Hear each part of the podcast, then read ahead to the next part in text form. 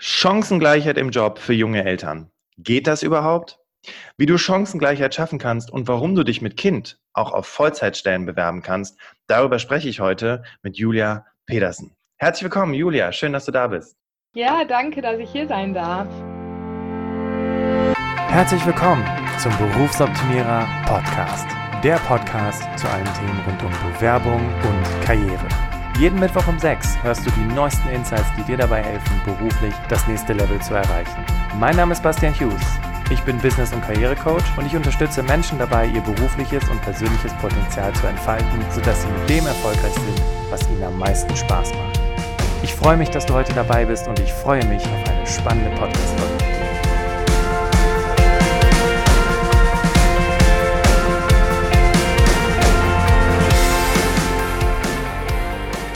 Julia, bevor wir einsteigen, erstmal für die Hörerinnen und Hörer, die jetzt hier in dieser Podcast-Folge dabei sind, die Info. Wie du ja weißt, in äh, Folge 1 lernst du Julia kennen, Julias Lebensweg und äh, Julia wird unter anderem auch darüber sprechen, ähm, wie sie es gemacht hat, als, als Mami sich auf eine Vollzeitstelle zu bewerben und wie sie das geschafft hat. Deswegen ist Teil 1 definitiv sehr, sehr spannend. Und Teil 2 beschäftigt sich mit dem Hauptthema Chancengleichheit im Job und äh, wie du das tatsächlich auch bei deinem Arbeitgeber durchsetzen kannst. Und hier kommt erstmal die offizielle Anmoderation. Julia Pedersen ist Gründerin und Geschäftsführerin der Sandburg Work-Life Combination Hub. Deren Ziel es ist, die Karrierestrafe und die Schuldgefühle zu eliminieren, mit denen Eltern, die ihren Beruf lieben, leben müssen. Mit 15 Jahren Berufserfahrung als strategische HR- und Organisationsentwicklungsspezialistin arbeitet sie außerdem als Gleichstellungsbeauftragte in einer der Bundes Ministeriums für wirtschaftliche Zusammenarbeit und Entwicklung nachgeordneten Organisationen. Seit August 2016 ist sie zudem Mama. Sowohl in ihrem Berufsleben als auch akademisch wurde Julia immer von einem starken Gerechtigkeitsgefühl getrieben und Chancengleichheit vor allem im Bereich Gender und Vielfalt ist der Grundsatz, auf dem jede ihrer Entscheidungen basiert. Ihre in vier Ländern gesammelten Berufserfahrungen hat immer wieder das Arbeitgeberproblem der elternzeitbedingten Abwesenheiten und deren oft problematischen Wiedereinstieg oder Wegfall eines Wiedereinstieges danach sowie das Problem der immer rarer werdenden Talente aufgezeigt. Als sie Mutter wurde, wurde das Problem persönlich. Eltern, Mitarbeitende werden weniger flexibel und als weniger produktiv betrachtet. Bei Müttern kommt hinzu, dass sie nach der Geburt ihres Kindes nachweislich starke Einkommenseinbußen hinnehmen müssen. Unter anderem dadurch bedingt, müssen sie den Arbeitsmarkt verlassen. Es ist eine Lose-Lose-Situation für alle Beteiligten, die zu der Idee für Sandburg geführt hat. Was für eine Anmoderation, Julia, meine Güte. wie, wie, fühlt sich das an, das so über dich zu hören? Ja, ähm, ähm, also das ist ähm, tatsächlich ist das äh, die Zusammenfassung dessen, was in den letzten zehn Jahren, denke ich, passiert ist. Ihr habt mich im Vorfeld auch gefragt, was, ähm, was Arbeit für mich bedeutet. Und ich habe ähm, gemerkt, dass Arbeit, der Begriff Arbeit oder das, was es bedeutet, hat sich für mich in den letzten zehn Jahren sehr stark verändert. Also in meinen 20ern war für mich Arbeit das, was mein Leben finanziert hat. Und das war manchmal gut und manchmal nicht so gut. Ähm, aber je älter ich geworden bin und auch dadurch, dass ich Mama geworden bin, habe ich Arbeit viel mehr als Privileg und als Verantwortung wahrgenommen oder meinen Beruf, äh, wenn man das gleichsetzen will oder darf. Ja. Ähm, für mich ist ähm, dieses Gender-Thema ähm, immer schon ein Thema gewesen, auch wie in der Anmoderation erwähnt, ähm, in meinem Studium schon und auch danach immer wieder und immer stärker.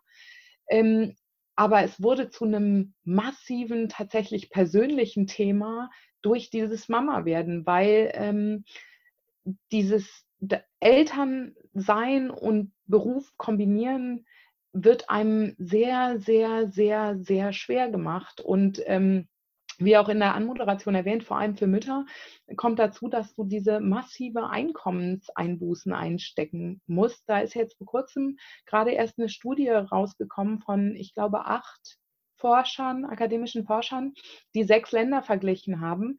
Und ich will jetzt nicht lügen, ich habe die genaue Zahl nicht im Kopf, aber in Deutschland ähm, verdienen Mütter nach Geburt ihres ersten Kindes für zehn Jahre, länger haben die nicht geforscht, diese Forscher, äh, um die 65 Prozent weniger als vorher. Krass. Ähm, und das sieht also halt. Das sind heftige Zahlen, ja. Das sieht eben in Ländern, die sich oft rühmen mit äh, äh, Gendergleichheit und so weiter, zum Beispiel Dänemark, auch nicht so viel besser aus. Also ist doch viel besser. Es sind da nur so um die 20 Prozent, aber es ist weiterhin nicht das, das Gleiche. Und das Interessante dabei ist, für Väter ändert sich nichts am Einkommen in der gleichen Zeit. Mhm. Ähm, das heißt, da wird das Problem nochmal massiver deutlich äh, in diesem Zusammenhang und macht aber auch deutlich, dass Väter weiterhin als Brotverdiener in Anführungsstrichen gesehen werden, als die Alleinernährer von oder Haupternährer von Familien, was in Gesprächen mit ähm, vor allem Männern, die in meinem Alter oder auch jünger sind, äh, ich bin 38 für alle Zuhörer, ähm, habe ich festgestellt, dass viele, viele Männer wollen eben auch nicht in dieser Rolle feststecken. Und dadurch kam Sandburg zustande, dass ich gedacht habe, das kann nicht sein, dass wir alle uns in diese uralten Rollenmodelle fügen müssen äh, und, und, und dafür unseren Beruf, möglicherweise unseren Traumjob aufgeben müssen. Ja, das ist so heftig. Du stehst halt irgendwann an einem Punkt in deinem Leben und ich bin leider noch kein Papi. Äh, mal gucken, was in den nächsten zwei Jahren so ist. Ähm, und trotzdem denkst du dir schon so, ah, Karriere läuft gerade so gut, äh, ich habe jetzt gerade hier die Möglichkeit, ins Ausland zu gehen oder äh, werde ich jetzt Papi, ne? Oder, oder werden wir jetzt Eltern, weil du hast ja auch eine zeitliche Limitierung. Du kannst ja auch nicht mit 50 noch Eltern werden und ich glaube, es ist auch schwierig, wenn du mit 50 äh, Papi wirst, ähm, äh, dann sind deine Kinder 20 oder 30 und du bist schon 80. Ne? Das ist ja auch irgendwie schade, finde ich. Ja, ja, das ist genau das. Du hast halt eben, du, äh, du stehst vor der Wahl und das Problem ist, ist, dass es weiterhin eine Wahl ist. Also es ist weiterhin Kind oder Karriere. Die, mhm. Dieses alte Thema, was wir, weiß ich nicht, gefühlt sprechen wir da schon immer drüber und es bewegt sich ziemlich wenig, so, so aus meinem aus meiner Sicht. Ich habe halt wirklich tatsächlich, ich bin in meinen 20ern mit der Idee durchs Leben gelaufen, dass das für mich kein Thema mehr sein wird, so wie es das für meine Mutter oder meine Eltern war. Ähm, und leider ist es aber immer noch ein Thema und es ist, es ist so ein leidiges Thema. Man denkt so, das kann doch nicht wahr sein, dass wir noch immer auf diesem alten Thema rumhacken, ähm, ohne dass es da sinnvolle, innovative Lösungen für gibt. Ja. Es ist, da freue ich mich auch drauf, wenn wir im zweiten Teil darüber sprechen. Ne? Wirklich so, warum, wir haben 2019, warum hat sich da noch nichts oder nicht viel getan? Ähm, liebe Hörerinnen, liebe Hörer, wie habe ich Julia kennengelernt? Ist vielleicht auch mal ganz spannend, das kurz am Rande zu erwähnen. Julia war nämlich damals, als ich meine ersten Schritte im Bereich HR und Recruitment gemacht habe, meine Chefin. Und ähm, wie sich das eine dann so zum anderen entwickelt, äh, haben wir vor kurzem eben auch einen Artikel, äh, einen Gastartikel auf LinkedIn gepostet zu diesem Thema. Und dann hat Julia sich gemeldet und habe ich gesagt, hier, kommentier mal. Jetzt sitzen wir hier zusammen im Interview. So ist es manchmal, Julia, ne? So ist es, die Welt ist klein. Ja, absolut. Und dank Social Media noch viel, viel kleiner geworden. Genau. Ähm, Vielleicht nimmst du uns mal ganz kurz mit so in die Zeit deiner Kindheit, weil du hast es ganz kurz angerissen, äh, wie das bei Mama und Papa damals war. Ähm, mit welchem Bild von Arbeit bist du denn aufgewachsen, Julia? Ähm, ja, ich bin, ich bin aus Bonn ursprünglich, bin gebürtige Bonnerin ähm, und in Bonn, ähm, wie die meisten vielleicht wissen, ähm, herrscht das Beamtentum vor. Und ähm, in den 80ern, als ich geboren bin, war das noch viel stärker so, weil Bonn noch immer die Hauptstadt war. Das heißt, die meisten Ämter, Behörden und so weiter waren in Bonn. Ähm, und ich bin tatsächlich Tochter zweier, zweier Beamten, Beamtinnen und ähm, bin dadurch mit einem Bild von Arbeit aufgewachsen, glaube ich, das ähm, etwas verquer ist im Vergleich zu, zu anderen Bildern von Arbeit, denke ich, weil ähm, Beamte, verbeamtete Menschen natürlich nicht gefeuert werden können, ähm, äh, allgemein ihren Job nicht mehr wechseln, sondern an der Stelle verharren, an der sie dann sind und eben vielleicht noch innerhalb des Tarifvertrages die Stufen durchlaufen aber sonst eben nicht, wie viele, glaube ich, in meiner Generation und auch in deiner, ich würde uns als, also ich weiß nicht, ob wir zwei unterschiedliche Generationen sind, aber auf jeden Fall bist du noch mal deutlich jünger. Ja, ähm, 33 zum gegenwärtigen Zeitpunkt. Also. Deswegen, ähm, ich, ich glaube, wir, wir wechseln einfach unsere, unseren Beruf, unsere Stelle, unsere Position sehr viel öfter und haben da auch eine andere Beweglichkeit als das, womit ich aufgewachsen bin. Ja. Dazu kommt aber, wenn wir jetzt schon von Chancengleichheit und, und Gender sprechen, das ist, ähm, und ich versuche das Wort natürlich nicht in den Mund zu nehmen, weil es ist nicht natürlich, aber es war tatsächlich so, dass meine Mutter ähm, die sehr hoch qualifiziert war für eine Frau zu der Zeit, trotz allem Teilzeit gearbeitet hat und eine sehr lange Elternzeit genommen hat und keine Garantie hatte, dass sie wieder auf die gleiche Position zurückkommt. Ähm, und mein Vater in der Zwischenzeit ähm, Karriere machen konnte, durfte, wollte. Ähm, was, glaube ich, schwierig war für meine Mutter, weil, die, weil sie tatsächlich Ambitionen hatte und eigentlich sehr gerne sehr viel weiter gekommen wäre. Und das damals nicht möglich war. Und das war das, was, was ich eben gesagt habe. Ich habe eben gedacht, dass ich dieses Problem nicht haben werde. Ja, in der modernen Welt, ne? Genau. Okay. Und ähm, du hast es gerade eben schon so ein bisschen was von deinem Lebensweg äh, angesprochen. Also wie kam das denn, dass du auch dich schon im Studium, weil das sind ja so die ersten Schritte, ne, bevor es dann wirklich in die Arbeitswelt reinging, dass sich dieses Thema auch nicht weiter losgelassen hat, sodass du wirklich auch dich in deinem Studium mit diesem Thema beschäftigt hast? Ja, das verdanke ich, glaube ich, ähm, äh, großartigen Lehrkräften an meiner Uni. Wie du weißt, habe ich in Südafrika studiert. Ja. Ähm, ich bin mit 19 nach Südafrika gegangen und mit 25 wieder zurückgekommen nach Europa, nicht nach Deutschland zu dem Zeitpunkt, aber ähm, ich war in Südafrika an einer Uni, ähm, die ein ich, und haben mich tatsächlich, ich habe ursprünglich Journalismus studieren wollen und auch damit angefangen, ähm, weil ich dachte, ich werde Journalistin und habe mich dann aber auf Geschichte eingefuchst. Die meisten Leute lachen an dieser Stelle, das ist in Ordnung. Ähm, ich übernehme das gerne. ich habe äh, hab, irgendwie war ich in, in einer Position in Südafrika als Deutsche, ähm, wo viele meiner Mitstudierenden wussten wenig bis gar nichts über Deutschland, außer dass es da mal Hitler gab. Okay, ähm, und deswegen wurdest du sehr häufig auf diese Thematik angesprochen. Ähm, und das hat dazu geführt, dass ich mich in meinem Geschichtsstudium sehr viel mit Genozid beschäftigt habe und äh, wie es dazu kommen kann, wie, weil es für mich auch wieder wie bei Sandburg ein persönliches Thema geworden war auf einmal. Ähm, wie kann es zu sowas kommen? Was löst es aus und wie kommt es, dass Menschen da mitmachen?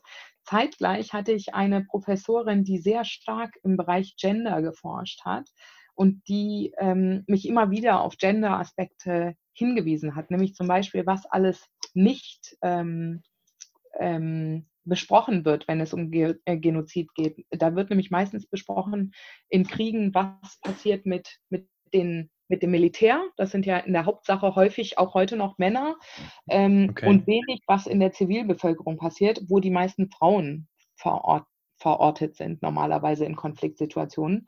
Ähm, genau, und dadurch wurde mein Studium so eine Mischung aus Genozid und Gender. Okay. Ähm, und ich habe jetzt in den letzten Jahren, ich habe dann, ich war dann mit 25 fertig, habe angefangen zu arbeiten und ich habe in den letzten Jahren jetzt nebenberuflich noch einen Abschluss in internationalem Recht gemacht und auch da meinen Fokus auf ähm, äh, Kriege, äh, Konfliktsituationen und Gender gelegt. Wahnsinn. Also das ganze ähm, Thema begleitet dich wirklich schon seit dem Studium und bis zum heutigen Tag, so wie du gerade sagtest, dass du da jetzt nochmal nachträglich äh, dich mit internationalem Recht beschäftigt hast. Und Jetzt kamst du aus dem Studium wieder. Du hast gesagt, du bist äh, nach Südafrika gegangen, aber nicht direkt, als du wieder zurückgekommen bist nach Deutschland, sondern ich glaube, du hast in London gearbeitet, richtig? Da war, glaube ich, so der erste, die erste berufliche. Ja, genau.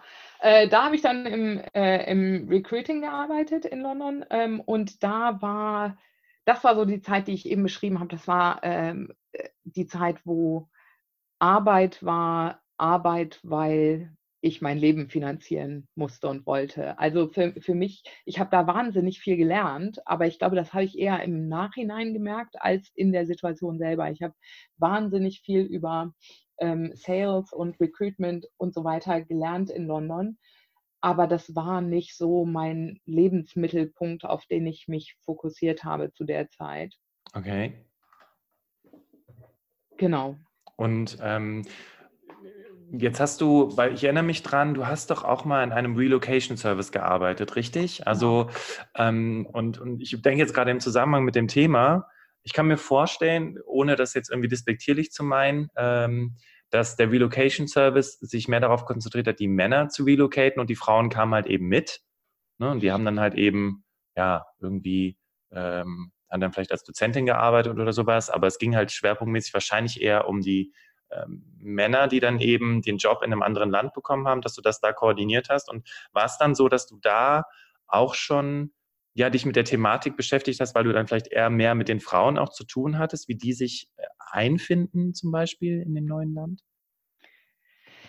Nee, leider nicht. Ich glaube, äh, ich glaube, dass ähm, ähm mein, also sowohl äh, die Arbeit in dem Relocation Service in London als auch die Arbeit als Recruiterin in London ähm, ähm, mir eigentlich ständig vor Augen geführt hat, dass ähm, Führungspositionen und hochbezahlte Positionen für Männer sind weil ich habe in meinem, in meinem Recruiting-Job nicht einmal eine Frau ähm, ähm, mit einer Frau gesprochen, wenn es um Stellen äh, im Bereich über 80.000 im Jahr ging. Krass. Okay. Ähm, ich äh, habe in dem Relocation Service tatsächlich sehr viel mit den Frauen der Männer, um die es ging, äh, gesprochen, weil die im Allgemeinen kein, keine Stelle hatten. Die waren im Allgemeinen sehr gut ausgebildet.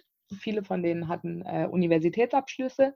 Ja. Viele von denen haben aber nie in ihrem Beruf gearbeitet, sondern Kinder bekommen und jemanden geheiratet, der sehr viel verdiente und sind dann mit dem Menschen nach äh, London gezogen oder eben wieder zurück. Okay. Ähm, äh, das heißt, das war ständig vor meinen Augen, aber wie gesagt, zu der Zeit war dass äh, ich, mir war das Thema bewusst natürlich, weil ich, wie gesagt, in meinem Studium mich schon mit diesen Themen beschäftigt hatte, aber mir hätte da auffallen müssen, ist es aber noch nicht, wie massiv das weiterhin ein strukturelles Problem in unserer Gesellschaft ist. Ja, Okay. Und wie ging es dann weiter? Weil du hast gesagt, ich bin nach London gegangen und ich, ich finde es so krass, in London arbeiten Menschen, die, äh, die verdienen sechsstellig und wohnen in einer WG. Also London ist nicht günstig. ähm, wie wie ging es dann für dich weiter? Äh, bist du dann direkt nach Deutschland gegangen oder wie hat sich da deine Karriere weiterentwickelt? Genau, die nächste Station waren wir beide mhm. in Köln. Ähm, das hatte sich dadurch ergeben, dass ähm, ähm, ich in London war. Wenn du dich erinnerst, ich habe angefangen, du hast ja ein bisschen nach mir angefangen, aber ich habe angefangen 2008, meine ich, in ja. äh, Köln. Ähm, und da ähm, war ja gerade diese große Finanzkrise in, ja. in, ihren Anfängen, beziehungsweise hatte schon gut angefangen. Und ich saß eben in London in der Finanzrekrutierung äh, und wusste, wer da als letztes eingestellt worden ist, wird wahrscheinlich auch als erstes rausfliegen wenn es kein Geld mehr gibt. Und ich wusste, dass ich eine der Jüngeren im Sinne von Seniorität im Betrieb war. Und ähm, zeitgleich gab es familiäre Gründe in Deutschland, die mich dazu bewegt haben, zu überlegen, nach Deutschland zurückzukommen. Und ähm, als äh, ich diese Stelle sah, habe ich mich eben darauf beworben und bin, bin dann nach Köln gegangen, ähm, wo, wo ich dann ja mit deiner Unterstützung dieses, wenn man, man kann es so, es ist immer schwer zu beschreiben, weil das ähm, diese Thematik, diese WMS-Thematik keine so vordergründige ist in Deutschland, aber man kann es so als Shared Services ähm, genau. Thema be beschreiben. Das verstehen die meisten in Deutschland. Ja. Ähm, da war ich dann, wie du weißt, vier Jahre. Du warst ja auch maßgeblich beteiligt an meinem Wechsel von dort, wo Hallo, ich hoffe, es hört gerade keiner zu. Einer der ehemaligen Chefs oder so. das ist jetzt verjährt, glaube ich. Ähm, mhm. Ich bin dann also äh, äh in der Automobilbranche geblieben und ähm, habe dann ähm, die Stelle gewechselt in eine strategische HR-Position, die ähm, für mich äh, eine wieder eine ganz große Lernkurve. Ich habe das Gefühl, in meinen 20ern und frühen 30ern, nee, eigentlich bis bis heute ist ja. jeder Job eine riesige Lernkurve wieder, in der ich wieder wahnsinnig viel Neues dazu lerne. Aber diese nächste Stelle dann nach unserem, nach unserem gemeinsamen Stint äh, war ähm, eine wahnsinnige Lernkurve im Thema, wie man es vielleicht nicht zwangsläufig machen sollte. und, ähm, und, und das, hat, das hat mir aber wirklich viel gebracht, weil ich bin tatsächlich ein Mensch, der sehr schnell und sehr gut aus ähm, Fehlern lernt. Also mir passiert der gleiche Fehler, wenn der mich einmal richtig erfasst hat, nicht so schnell zweimal. Ähm, und ähm, ich habe da viel darüber gelernt, wie man, äh, wie man, wie, wie man Personal Entwicklung und Organisationsentwicklung betreiben kann und vielleicht auch, wie man es besser machen könnte. Okay. Ähm, und äh, bin da aber auch sehr schnell an einen Punkt gelangt, wo ähm, die, also die Organisation, in der ich dann war, ist sehr, sehr, sehr, sehr häufig umstrukturiert worden. Ich war nur zwei Jahre da. Ich glaube, ich habe vier Umstrukturierungen live miterlebt. Dazu kamen noch ähm, Akquisitionen von anderen Firmen und also es war da viel los und ähm, das hat die Arbeit häufig sehr unproduktiv und damit auf die Dauer etwas frustrierend gemacht. Ähm, und ich habe mich dann, ähm, also ich hatte, hatte schon überlegt zu wechseln und habe ähm, dann aber einen Grund gehabt, gegebenenfalls nach Dänemark zu wechseln, nämlich mein heutiger Mann. Und habe äh, mich in Kopenhagen umgeschaut nach Stellen, die mir gefallen könnten und habe mich habe festgestellt, dass das, äh, das UNOPS, das Vereinte Nationen Büro für Project Services, äh, dort sein Headquarter hat und es war, seit ich 20 war, mein Traum, bei den Vereinten Nationen zu arbeiten. Also habe ich mich ah, dort beworben. Krass. Ich hatte okay. mich sehr oft bei den Vereinten Nationen beworben, immer wieder. Ähm, okay bin nie auch nur in die Testrunde äh, äh, gelangt, also die technische Testrunde. Die machen immer so einen, erst so einen technischen Test, bevor man überhaupt zum Interview eingeladen wird. Ja. Und ähm, auf einmal, und ich habe halt diese Stelle gesehen und dachte, das passt wie, wie Arsch auf einmal, ja. hätte ich jetzt fast ja. gesagt. Aber ähm, also das passte, das passte halt perfekt auf mein Profil und das hatte ich noch nie gesehen bei den Vereinten Nationen, dass eine Stelle tatsächlich so perfekt auf mein, auf mein Profil passte. Und dann habe ich gedacht, komm, das versuchst du jetzt. Hab's versucht, bin in die Testphase. Ich weiß noch, ich weiß noch im, äh, in, dem, in dem Bewerbungssystem kommt immer so ein Status, so eine Statusmeldung, wo deine Bewerbung liegt. Ja, da cool. steht dann halt ganz lange applied, ne, also beworben. Und mhm. irgendwann stand da shortlisted. Und ich bin, okay. fast, ich bin fast ausgeflippt. Ich bin äh, in meiner Wohnung singend und tanzend rumgelaufen, habe mir einen Screenshot gemacht und den eingerahmt, weil ich dachte, so weit bin ich noch nie gekommen bei den Vereinten Nationen. Geil. Das kann dir keiner mehr wegnehmen.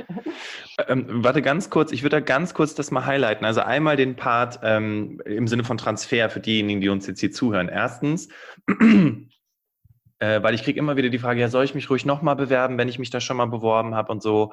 Du bist ja der klare Beweis dafür, ja, wenn du da unbedingt hin willst, wenn du schon immer diesen Traum hattest, für die mal zu arbeiten, dann bleib da dran. Ne? Also Beharrlichkeit wird ja offensichtlich belohnt, höre ich daraus. Erstens das und zweitens, ähm, ich glaube, man bewirbt sich häufig auf Stellen, weil man auf die man nicht unbedingt passt, weil man eben unbedingt für diesen Arbeitgeber arbeiten möchte. Ähm, ja. Ich glaube, wenn man ein bisschen Geduld hat und immer wieder die Stellenausschreibungen mal anguckt, findet sich irgendwann eine Stelle, auf die man auch tatsächlich gut passt.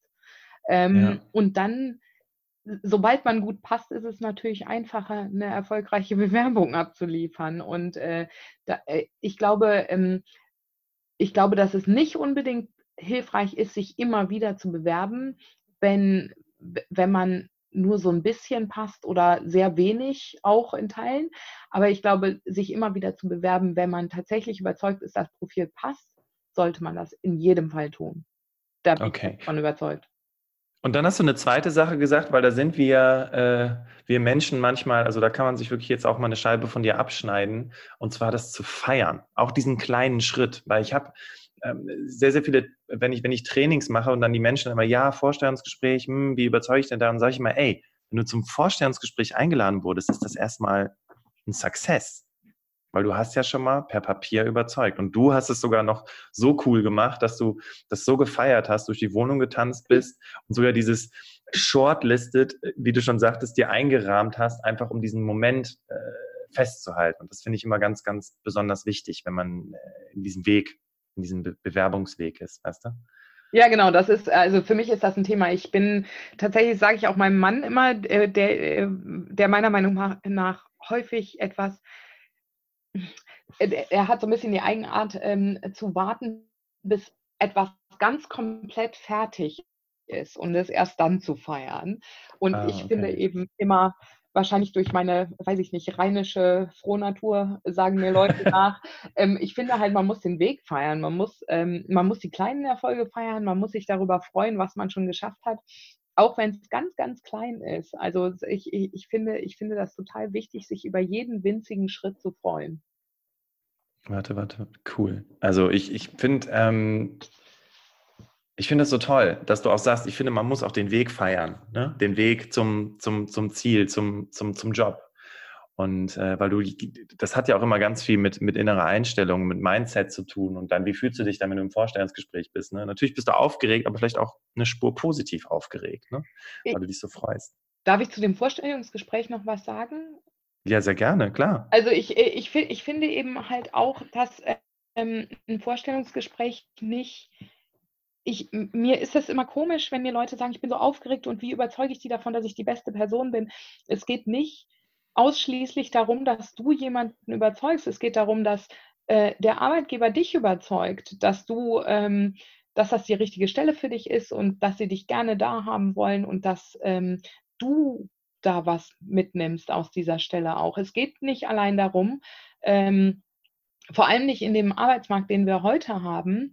Es geht nicht allein darum, dass du überzeugst. Es geht darum, dass der Arbeitgeber dich überzeugt, dass du äh, einen, großartigen, einen großartigen Beruf in einem großartigen Unternehmen anfängst ähm, und dass du da was von mitnimmst. Ähm, und so geh, mit der Einstellung gehe ich auch in Vorstellungsgespräche. Weil auf der einen Seite, klar, möchte ich die Stelle wahrscheinlich gerne haben, sonst hätte ich mich nicht beworben. Auf der anderen Seite muss aber das, was die ähm, der Arbeitgeber mir erzählt, auch zu mir passen. Also wenn, okay. wenn die jetzt beispielsweise sagen würden, jetzt in meiner jetzigen Situation heute als Mama, äh, sie müssen aber in der Lage sein, jede zweite Woche ähm, nach ähm, Buxtehude zu fahren und da die ganze Woche zu verbringen, dann würde ich sagen, sehr gerne äh, kann meine dreijährige Tochter mitkommen. Ja. Und wenn nicht, dann geht das leider nicht. Ja.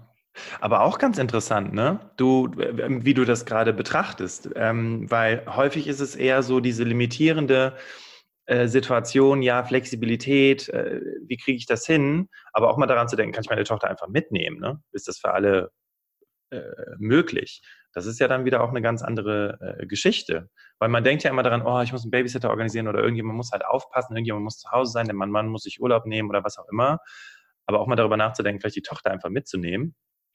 Ja, ich bin eine große Freundin von, ähm, von wie. Also ja. ich, ich, ich bin, äh, mich, mich stört es sehr stark, wenn ähm, Menschen sagen, das geht nicht. Find, da hatten wir schon ein Telefonat drüber gesprochen, ja. Ich finde, ich finde einfach, es, äh, äh, ganz, ganz viele Dinge können gehen, wenn man sich mal überlegt, wie sie gehen könnten.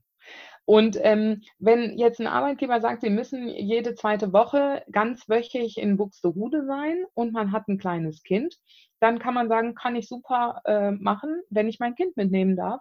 Wenn der Arbeitgeber dann sagt, nee, also das äh, mögen wir aber nicht so gerne, dann habe ich aber Flexibilität bewiesen.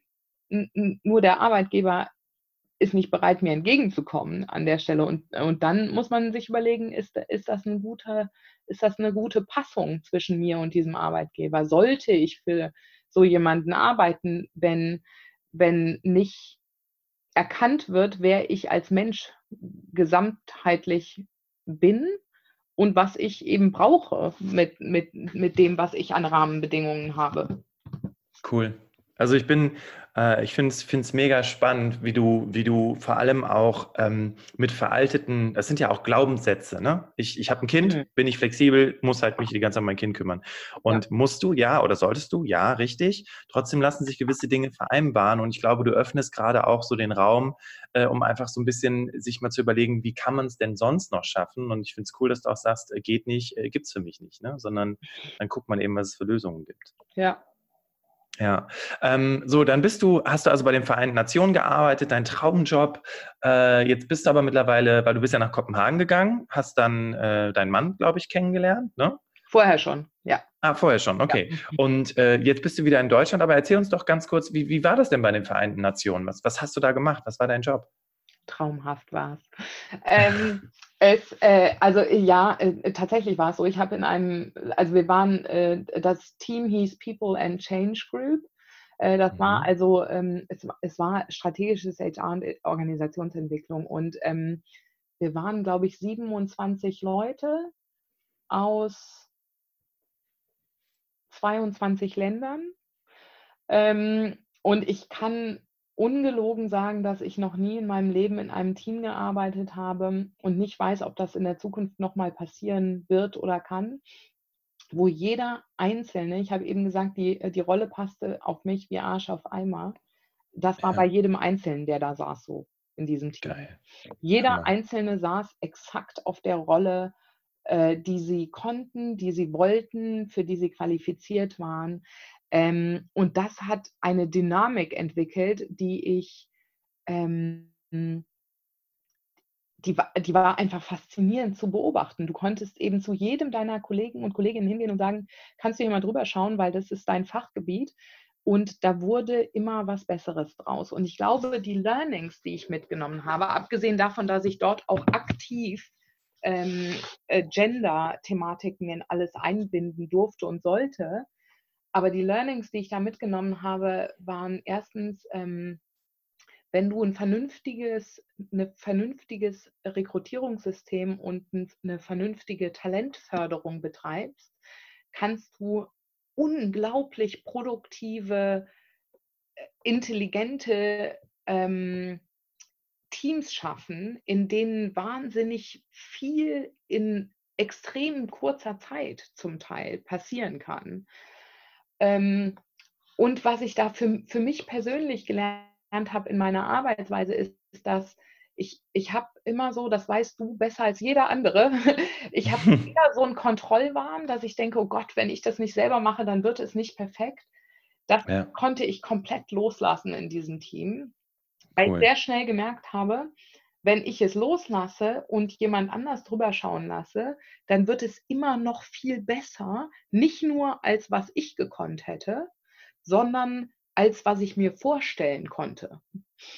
Ähm, Hammer. Und das ist, äh, das ist natürlich eine Erfahrung, die, die trägst du für immer mit dir. Die kommt mir jetzt zugute, sowohl für Sandburg als auch für meinen, wie ich ihn nenne, den Dayjob, in Anführungsstrichen.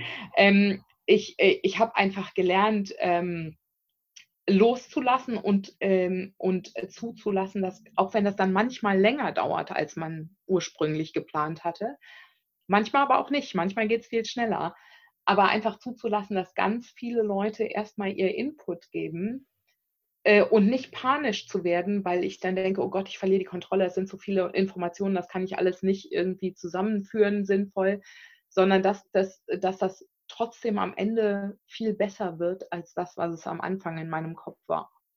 Super. Vor allem, weißt du, Julia, was macht das mit dir als Führungskraft, ne?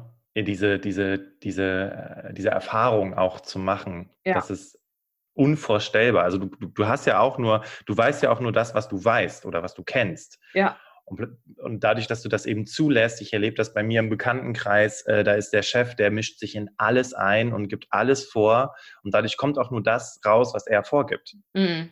Aber kann, dadurch, kann, dadurch killst du ja Innovation im Prinzip, sagst ja. du damit ja auch. Ja, genau das. Mega cool, cool. Und es war, ähm, kann ich mir vorstellen, auch ähm, weshalb du jetzt wieder in Deutschland bist, weil du gerade von deinem Dayjob sprachst, auch eine zeitlich befristete Tätigkeit oder äh, wie kam dann der Wechsel? Nee, tatsächlich war, äh, habe ich leider schweren Herzens gekündigt. Ähm, war für mich ganz, ganz schwierig. Also die, die Stellen bei den Vereinten Nationen sind immer theoretisch zeitlich befristet, aber dieser Vertrag wäre auch noch länger verlängert worden, ähm, weil das mehr oder weniger ja eine Dauerstelle, keine Projektstelle war.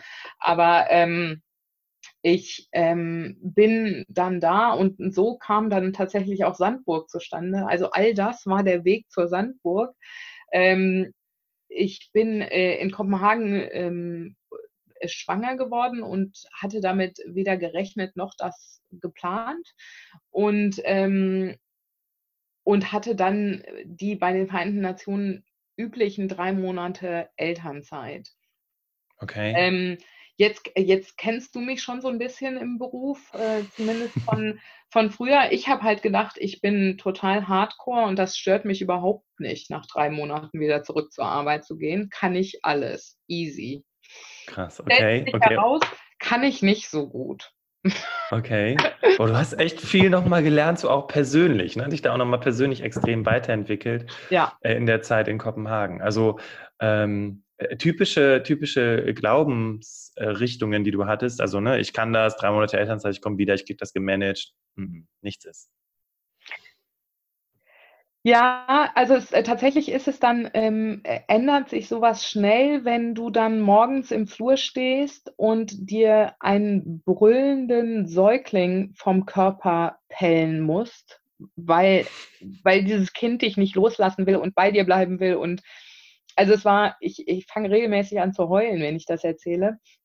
Aber es war derartig traumatisch. Ich bin dann jeden Morgen eben mit dem Fahrrad zur Arbeit gefahren, habe den ganzen Weg die Tränen zurückgekämpft, saß vom Computer, habe die Tränen zurückgekämpft, war komplett unproduktiv, weil meine Gedanken nur bei diesem brüllenden Kind waren. Ähm, mhm. äh, habe auf die Mittagszeit hingefiebert, wo ich sie dann sehen konnte ähm, und bin dann nachmittags früher wieder losgefahren, weil tatsächlich mein, meine, meine Chefs bei den Vereinten Nationen auch wirklich, wirklich sehr flexibel waren. Bin dann früher gefahren, äh, um sie dann wieder in den Armen zu haben und dann, nachdem sie dann eingeschlafen war, mich wieder einzuloggen. Aber durch diese Trennung tagsüber war, was vorher ein gut schlafender Säugling war, zu einem nervösen Wrack geworden. Anders kann man es nicht sagen. Sie ist nämlich dann in der Zeit alle halbe Stunde bis Stunde pro Nacht aufgewacht. Vorher waren zwei, dreimal die Nacht. Ähm, was natürlich dann auch deine Produktivität ein bisschen leiden lässt, wenn du eigentlich gar nicht schläfst. Ja, Weil tatsächlich habe ich vielleicht mal hier und da zehn Minuten geschlafen, aber im Großen und Ganzen habe ich nicht geschlafen. Ähm, und ähm, ich habe das auch gemerkt, ich habe bei der Arbeit Fehler gemacht, die andere ausbügeln mussten für mich und das war mir vollkommen bewusst und diese anderen haben immer gesagt, das ist doch nicht so schlimm, das ist so und äh, mach dir keine Sorgen, wir kriegen das schon hin und so. Aber ähm, das wurde dem Anspruch, den ich an mich habe, auch nicht mehr genüge. Und ich habe dann daraufhin schweren Herzens gekündigt und wir sind nach Deutschland, ich zurück äh, mein Kind und mein Mann zum ersten Mal gekommen. Mhm. Und, ähm, und ich habe dann hier tatsächlich eine Zeit lang einfach äh, in der Arbeitslosigkeit sozusagen verbracht. Ähm, ich nenne sie jetzt Elternzeit. Es war aber eine unbezahlte Elternzeit. Es war halt mhm. die Zeit, die ich mit meinem Kind verbringen wollte, bevor ich wieder einsteige. Ja. Und in der Zeit ist auch tatsächlich die Idee für Sandburg geboren worden, weil irgendeines schönen Julitages ähm, äh, tatsächlich war es so banal, ähm, hat eine Freundin von mir gesagt, ich verstehe das gar nicht, warum Leute, die eh am Computer und mit dem Telefon arbeiten, von ihren Kindern getrennt sein müssen. Das ist eine gute Frage, ja. Und da dachte ich, ja, genau das dachte ich. Das ist eine gute Frage. Warum eigentlich?